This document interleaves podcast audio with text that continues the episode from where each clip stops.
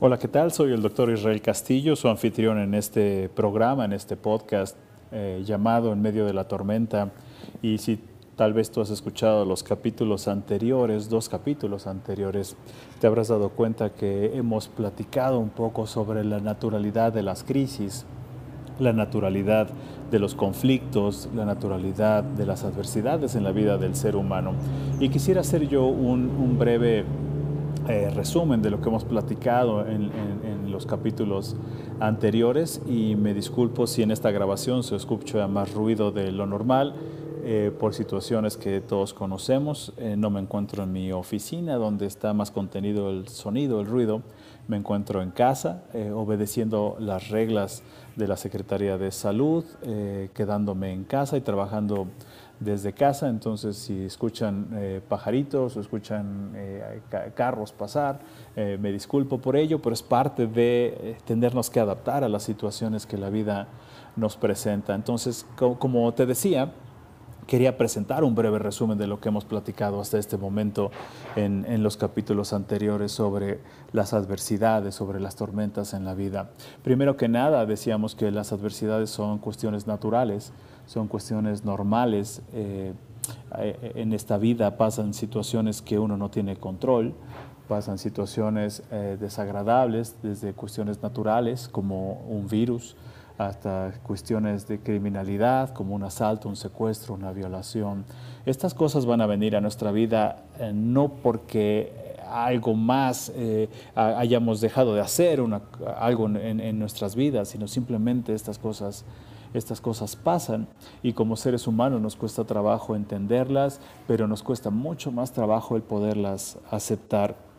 Por eso he decidido platicar con ustedes de una manera muy, muy íntima, muy, muy, muy personal, eh, mis experiencias como terapeuta, mis experiencias personales también, eh, y como las tormentas que he podido atestiguar desde mi sillón como terapeuta y las tormentas que he podido atestiguar desde, eh, desde mi propia vida, en mi propia vida, me han, me han, me han enseñado que, que, sí existe un mapa, y eso es lo que yo compartía con ustedes, sí, existe, sí, sí existen eh, ciertas etapas en cada una de las crisis, también existen tareas que uno puede hacer en cada una de, de estas etapas. Entonces, en los capítulos anteriores platicábamos sobre las crisis como algo normal, como algo natural que vienen a nuestra vida y así como vienen también se van, no tienen una, no hay reglas en las crisis, en cuanto a si nos toca una por año o dos por año o deja pasar una tormenta y después seis meses y viene la segunda.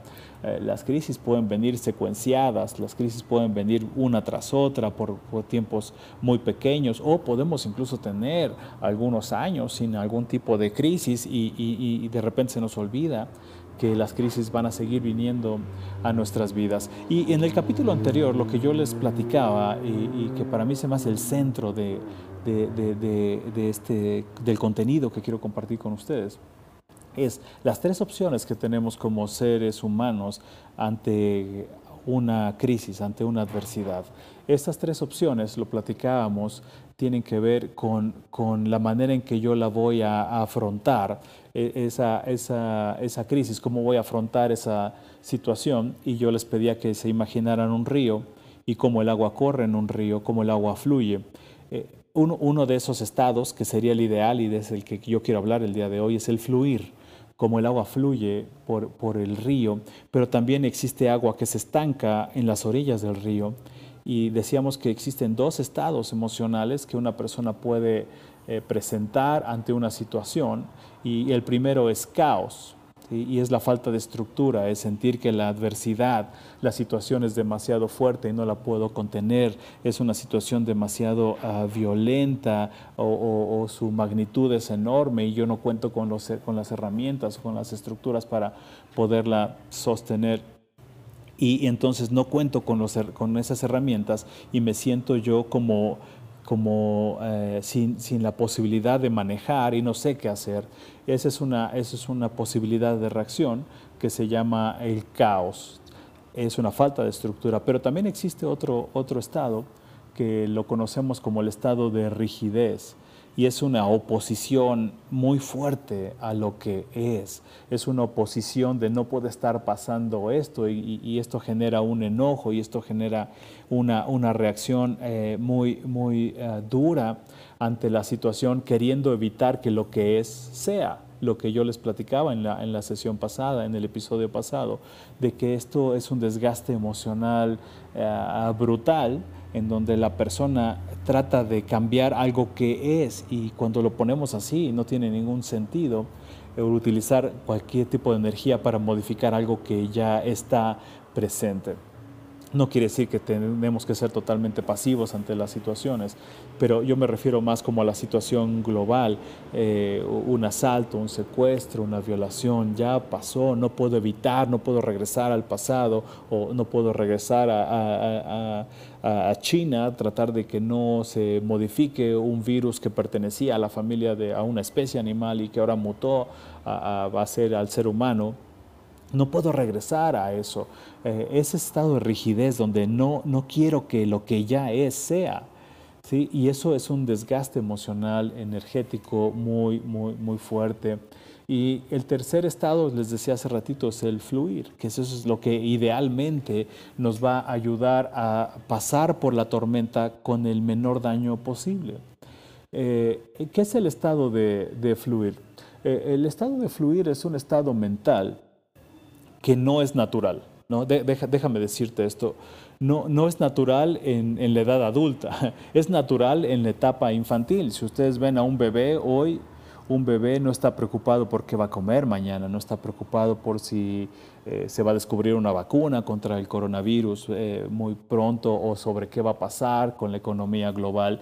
El bebé está normal, está tranquilo, es natural en, en otras especies como en los animales los animales se encuentran eh, calmados eh, porque solamente viven en el presente. Cuando digo que no es un estado normal, es porque en los adultos nuestra mente se ha desarrollado de tal manera que trata de anticiparse a todo y trata de resolver cuestiones que todavía no están presentes. El estado de fluir, si nosotros podemos tener acceso a él, podemos tener acceso a todos los recursos de nuestra mente a nuestra creatividad, a resolución de conflictos, a la conexión interpersonal, al sentido del humor. Podemos conectarnos también con nuestras capacidades y habilidades técnicas. A lo mejor tú trabajas eh, en ventas o a lo mejor tú eres un ejecutivo de una empresa o tú trabajas eh, eh, siendo médico o enfermera todas tus habilidades que has aprendido en la escuela, habilidades técnicas, si tú fluyes tendrás acceso a ellas. A esto le llamamos la mente clara, que es un, eh, es un, es un, ah, es un estado eh, de fluir. Cuando estamos fluyendo, la mente se encuentra clara y tiene acceso a toda, toda, toda, todas sus capacidades. Cuando nuestra mente no está clara, cuando nuestra mente está turbia, es porque está atorada en uno de esos dos estados, que muchas veces esos dos estados van alternándose entre uno y otro, rigidez y caos, o puedo mantenerme yo más en uno que en otro, pero ahí mi mente no tendrá acceso a sus capacidades y a sus recursos. Ahí mi mente estará atorada sin saber resolver la situación. Y, ahí es donde salimos lastimados. Las adversidades provocan dolor pero mi reacción ante las adversidades van a ser las causantes principales del mayor sufrimiento humano, que es muy distinto. El dolor es natural, el sufrimiento es porque no acepto la situación, no acepto la tormenta que me está tocando vivir. Cuando yo me estanco en el no fluir, desde, desde cualquiera de estos dos estados, mi mente va a estar confundida, va a estar pesimista, va a estar deprimida, va a estar ansiosa, va a ser obsesiva. Algo que estamos viendo eh, eh, en esta situación particular de, de este virus a nivel mundial es que la gente se está volviendo obsesiva la gente se está volviendo obsesiva, obsesiva en la comida, obsesiva en el ejercicio, obsesiva en las noticias, obsesiva en lavarse las manos, que no está mal lavarse las manos, pero hay gente que se las lava cada dos segundos porque tiene miedo, piensa que ya se contagió. Yo, creo que esto tiene que ver con que su mente no ha podido fluir y aceptar lo que está pasando y entonces como no tiene control de esta situación, la mente está buscando cómo controlar o qué controlar y por eso esta presencia de eh, eh, conductas obsesivas. También estamos viendo muy claramente cómo la gente se está deprimiendo. ¿Por qué? Porque no siente que esto lo está sobrepasando, siente que la economía va a estar eh, muy mal, que la gente no se va a poder levantar, que los negocios no se van a poder levantar. Y entonces esa carencia de, de estructura hace que las personas se depriman. La situación está difícil, la situación está dura, pero si nosotros tenemos acceso a nuestra mente clara, podemos fluir. Y esa es mi invitación para ti, que podamos juntos aprender a cómo fluir ante una situación difícil. Hoy estamos viviendo todos una situación muy, muy, muy difícil, pero lo que yo te quiero ir enseñando poco a poco a través de estos minutos eh, semanales es de cómo, cómo ir desarrollando habilidades para, para que tengas una mente clara. Y yo te decía que la mente clara no es algo natural, porque se va perdiendo con el paso del tiempo. Vamos siendo críticos, vamos siendo juiciosos y juzgamos todas las situaciones. Yo, yo, te comentaba en el capítulo anterior que lo que eh, agita la mente, lo que hace turbia la mente, es la, la obsesión del ser humano por juzgar. Un virus es malo, que yo me tenga que encerrar en mi casa es malo, que me quiten mi, mi escuela, mi trabajo, que me quiten eh, mis ingresos es malo. Cuando yo le pongo una carga positiva o negativa a, una experiencia, mi mente va a agitarse. Si yo te digo en este momento, si te llegara un mensaje por teléfono de que te ganaste la lotería, tu mente se agitaría en un estado de gozo, eh, pero tu mente ya no estaría en el presente, ya comenzarías a pensar eh, qué casa te vas a comprar, qué yate te vas a comprar, qué coche eh, de lujo te vas a comprar. Tu mente deja de estar en el presente. Entonces, cuando nosotros juzgamos, ya sea para bien o para mal, nuestra mente se agita. Es obvio que cuando tenemos un problema, lo vamos a calificar como malo. Cuando tenemos un cambio como los que estamos teniendo ahorita, lo, lo juzgamos y le ponemos una calificación de malo. Y entonces, cuando tú le, tú le haces eso a tu mente, tu mente trata de solucionar ese problema. Eso estaría bien si el problema tuviera una solución. Por ejemplo, ¿no? Si no encuentras un zapato para ir, digo, ahorita no podemos salir a la calle, pero vamos a suponer que podemos salir a la calle, no encuentras uno de tus zapatos para salir a la calle. Entonces dices, tengo que salir a la calle, eso está mal, ¿ok? ¿Qué necesito hacer? En ese caso tú buscarás una solución. Eh, o, o, tratas de encontrar tu zapato o reemplazas el par de zapatos que querías ponerte y te pones otros para poder resolver el conflicto que estás teniendo. El problema con esto es que nuestra mente no distingue entre problemas reales y problemas que todavía no están pasando en el presente. Y entonces, mucha gente hoy está teniendo el problema de tratar de solucionar algo que todavía no está presente. Están diciendo, ¿qué va a pasar cuando esto se acabe? ¿Cómo nos vamos a reconstruir? ¿Cómo nos vamos a parar? Nuestra mente, cuando tú le dices que esto está mal, que no va a haber una economía buena, que no va a haber ingresos en el futuro. Le estás diciendo, trata de resolver un problema que todavía no tenemos ahorita. Cuando tú le haces eso a tu mente, la agitas de tal manera, tu mente no distingue que el problema no está aquí. Tu mente está tratando de resolver algo que cree que ya está presente, pero que en la realidad todavía no está aquí. ¿No? Y todo comienza con juzgarlo, con ponerle un título de esta situación va a estar mal, económicamente vamos a estar mal, socialmente se va a disparar la criminalidad. Entonces tú tratas de resolver un problema que todavía no está presente, tu mente se va a agitar eh, eh, para volverla turbia y eso va a reducir tus capacidades mentales, emocionales, espirituales, relacionales, porque está gastando energía tratando de resolver algo que todavía no está, todavía no está presente. Eh, el chiste es regresar al fluir, el chiste es saber estar en el presente. Nuestra mente pasa mucho tiempo en el pasado y en el futuro. De, hecho, los estudios señalan que nuestra mente pasa un gran porcentaje de su actividad mental en el futuro y otro gran porcentaje en el pasado. Muy poca energía mental se gasta en el presente. ¿Por qué es importante esto? Porque en el presente nuestra mente sabe que estamos bien. Digo, a no ser que algo esté pasando en este momento, un incendio, un temblor, un terremoto eh, o te estén asaltando, tú presente, tú estás bien, tu sistema de alarma eh, neurológico necesita saber que está bien, pero si tú le presentas una proyección negativa, una, una proyección pesimista, tu cerebro va a alertarse y a, y a, producir adrenalina que no la necesita porque el problema todavía no ha llegado. Por eso, la única manera de saber fluir va, a ser aprender a estar. Uh, y, yo, yo hago una diferencia con mis pacientes entre el estar con E mayúscula y el estar con E minúscula. El estar con E mayúscula, déjame empezar con la otra, el, empezar con la e, la e minúscula. Creo que a todos nos ha pasado que estamos en un lugar físicamente, nuestro cuerpo está aplastado literalmente en un sillón. A lo mejor estamos escuchando una clase o a lo mejor tú estás escuchando este podcast y lo estás escuchando lo estás oyendo, pero no le estás poniendo atención, estás con E minúscula. Si nuestro cuerpo está en un lugar, pero no estás poniendo atención. Si tu mente está en otro lado, o en el pasado o en el futuro, pero no estás en el presente. Se nos olvida estar. Estar con E mayúscula. ¿Qué es estar con E mayúscula? Estar con E mayúscula es todos tus sentidos están poniendo atención a un estímulo presente, a su contenido eh, eh, teórico a su contenido sensorial. Por ejemplo, yo ahorita estoy grabando este, este podcast en un jardín y veo dos mariposas. Y trato de concentrarme en lo que estoy diciendo, pero me distraen las mariposas. Son estímulos que me hacen estar con E mayúscula en un solo, en un solo lugar. Esa capacidad de estar se nos ha olvidado a los seres humanos cada vez la tecnología, y no soy antitecnología, sino, si no fuera por la tecnología no podríamos tener tú y yo esta comunicación.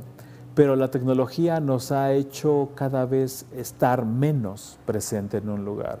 Podemos estar viendo la televisión y al mismo tiempo agarrar el teléfono celular y estar viendo noticias, pero estar escuchando música. Nuestra mente se ha perdido la disciplina de saber estar. Entonces, el, poder fluir va a comenzar desde unas capacidades muy sencillas de, aprender a estar. Mira, te, voy a pedir que hagas este pequeño ejercicio. Yo sé que me estás escuchando, pero quiero que ahí donde estás, a lo mejor estás en tu recámara, estás en un, silloncito, estás en tu sala, estás en tu recámara, estás en un jardincito, una terracita. Ah, trata de estar tantito, trata de estar Mira, lo voy a contar. Voy a agarrar mi teléfono y le voy a poner yo un, un timer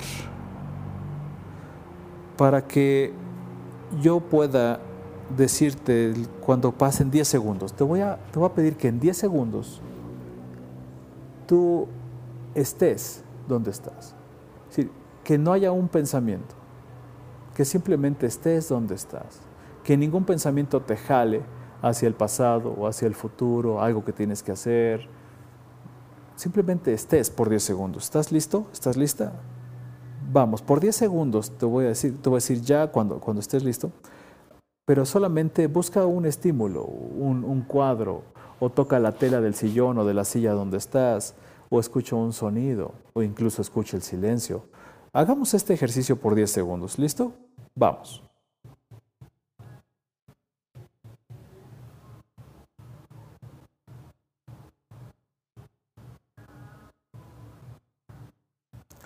Listo. Si tú lograste hacer este ejercicio adecuadamente y poner todos tus sentidos en el presente, eso es fluir. Tú vas a decir Israel, pero ¿cómo? cómo? No, no, no, no, tiene nada de dificultad. No, lo que yo quiero es fluir a través de una adversidad. Eh, fluir en las adversidades es como correr un maratón. No, no es sencillo. Es ir en contra de toda una indisciplina mental que, hemos tenido, tú y yo lo hemos hecho. Nuestra mente ha sido indisciplinada desde que somos muy pequeños. No, no, no nos han enseñado a, disciplinar y, a desarrollar la capacidad de estar en el presente. De, hecho, eh, nuestra mente e, es como nuestro cuerpo. ¿no? Si tú quieres correr un maratón, creo que te lo compartí el otro día, si tú quieres correr un maratón, no puedes hacerlo de hoy a mañana. Tendrás que ejercitar tus músculos, tu condición física, tu mentalidad, ir poco a poco en aumento. ¿Por qué? Porque nuestro cuerpo de manera natural no se entrena para un maratón. De la misma manera, nuestra mente no se entrena para pasar por una crisis, para pasar por una situación difícil. Esto es lo que yo le enseño a mis pacientes. Algunos de mis pacientes van por una pastilla mágica. No existe. Es todo un entrenamiento mental, emocional e incluso espiritual desde mi perspectiva, de aprender a pasar por las crisis.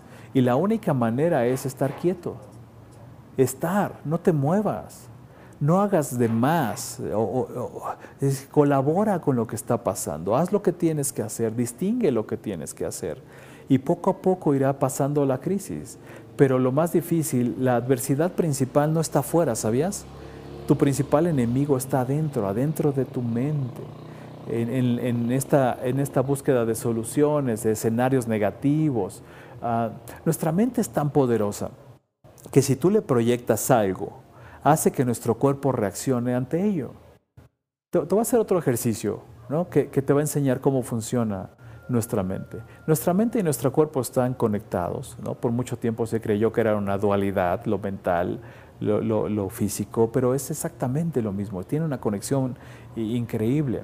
Vamos a hacer otro pequeño ejercicio para que veas cómo funciona esto. Si tú le proyectas algo a tu mente o en tu mente, tu cuerpo va a reaccionar.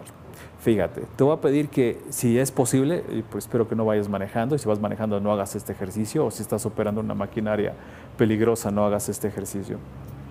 Pero si estás ahí sentadito, sentadita, escuchando este podcast, ah, te pido que cierres tus ojos y que observes la pantalla mental. Todos tenemos una pantalla mental. En esta pantalla mental podemos proyectar un árbol, podemos proyectar una rosa roja, podemos proyectar una carne asada. Te voy a pedir que en esta pantalla mental tú proyectes un limón, un limón, un limón. Un limón, pero es un limón muy particular, es un limón ah, un poquito más grande. Un limón grande, eh, verde, muy verde.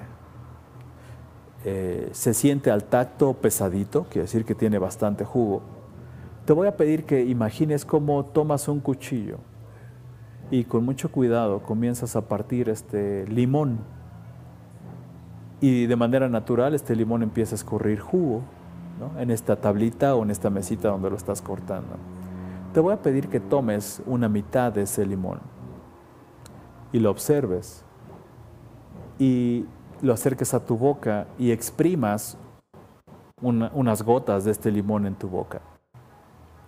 Ah, si te pasó como a mí, te darás cuenta que tus glándulas salivarias van a producir saliva por una imagen mental. Es decir, ni tú ni yo tenemos un limón real en nuestra mano.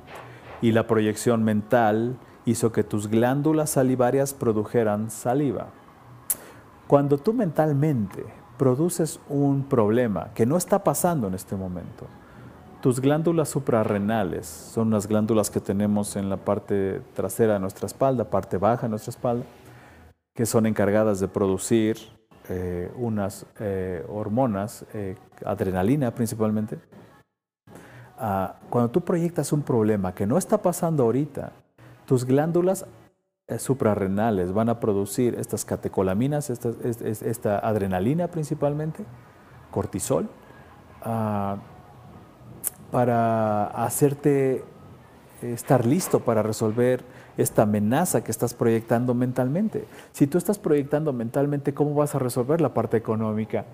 ¿O cómo vas a resolver una parte laboral o un problema que tienes en tu matrimonio, algo que tienes que resolver, algo que tienes que confrontar? Si tú lo estás proyecte y proyecte, haces que tu cuerpo reaccione de una manera como si el problema ya estuviera aquí.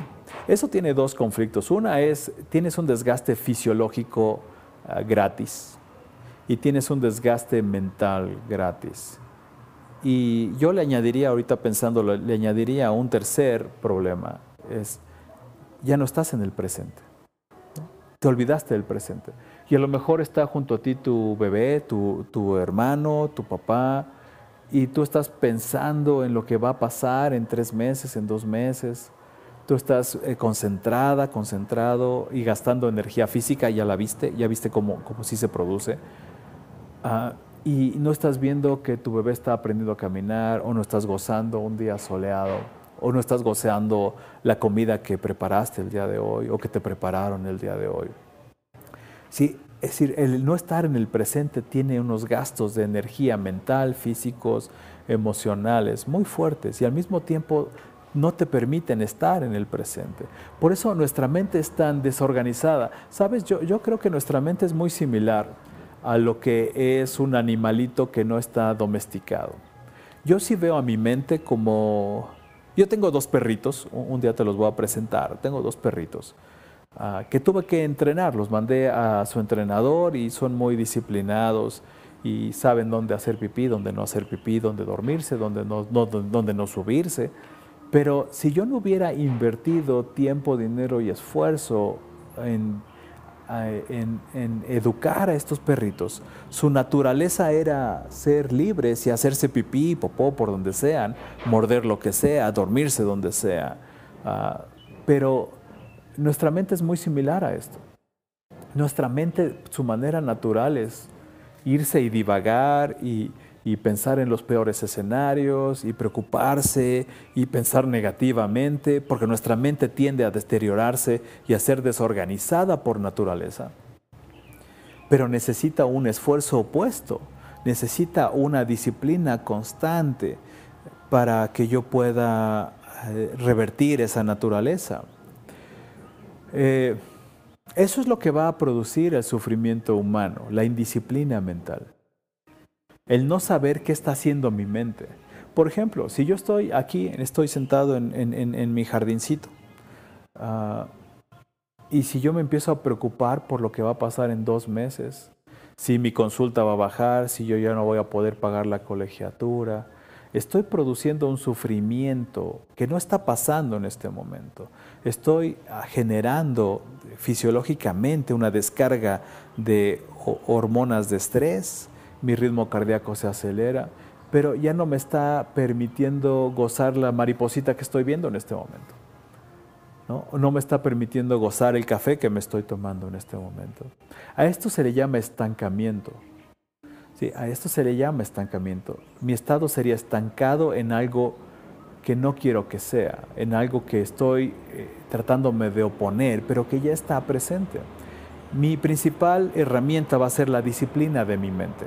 La mente es un gran regalo, ¿no? La mente, hay una diferencia entre cerebro y mente, creo que se los había comentado en el primer eh, capítulo. Eh, el cerebro es la parte estructural, ¿no? Son muchas estructuras que conforman el cerebro, son muchas. Eh, y tienen varias funciones todas ellas, y la parte más importante para los seres humanos es la neocorteza, ah, pero que tiene conexiones químicas, y eléctricas, con muchas otras estructuras, que todas ellas están desarrolladas para formar la mente. Es decir, la parte estructural es el cerebro, la mente es como el software, como los programas que procesan la información que el cerebro ah, recolecta. Cuando, cuando, y la mente está diseñada para resolver problemas, esa es su función principal. El cerebro recolecta información, la mente la procesa y trata de resolver. Pero yo tengo que educar mi mente. Mi mente es como un músculo, ¿no? Que, está ahí. Yo tengo músculos en las piernas, tengo músculos, aunque no lo crean, lo tengo músculos en mis brazos, en mis bíceps, en mis tríceps.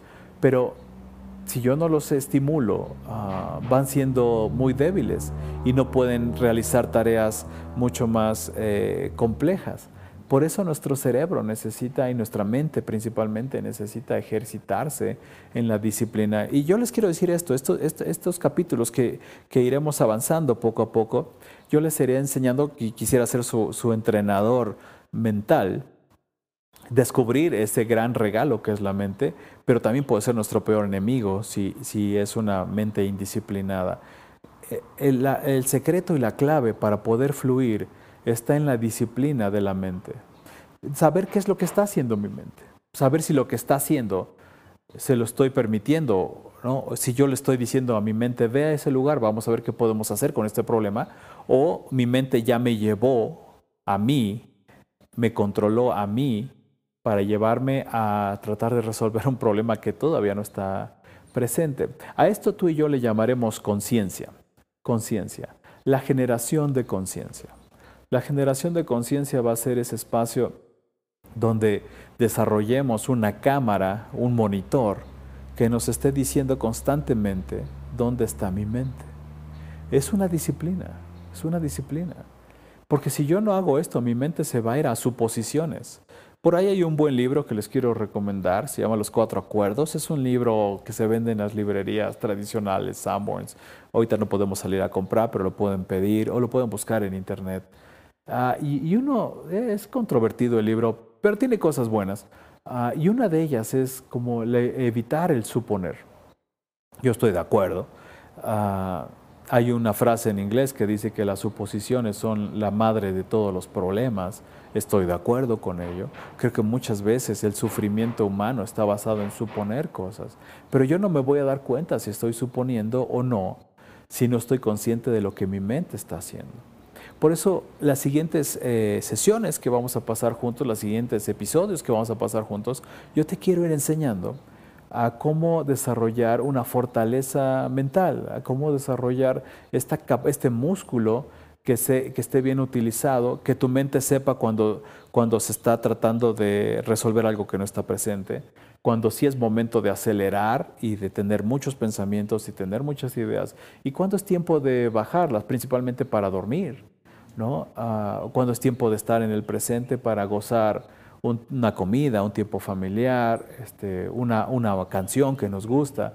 Ah, pero si yo no estoy consciente de, si no estoy consciente de esto, mi mente me va a llevar a tratar de resolver, esa es su función, tratar de anticiparse y resolver problemas que amenazan mi integridad y reducir mi dolor, pero no, no, no siempre puedo hacer eso, no, no tiene que hacer esto, no tiene que hacer esto todo el tiempo, la mente también se va a sobrecargar y también se va a saturar produciendo estados de ansiedad y finalmente estados de depresión.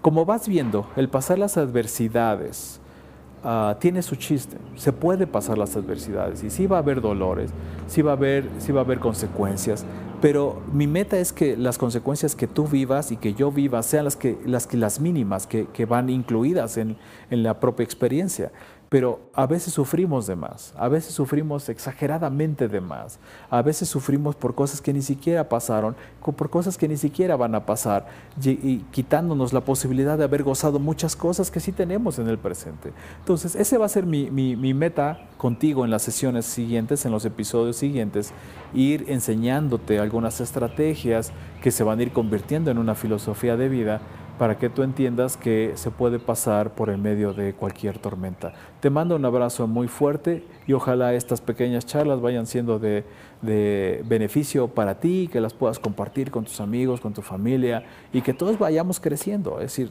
se puede crecer, se puede ir desarrollando conciencia. Ah, y, y, el sufrimiento será menor cuando mi mente sea mucho más disciplinada. Te mando un fuerte abrazo y nos estamos viendo aquí la próxima semana.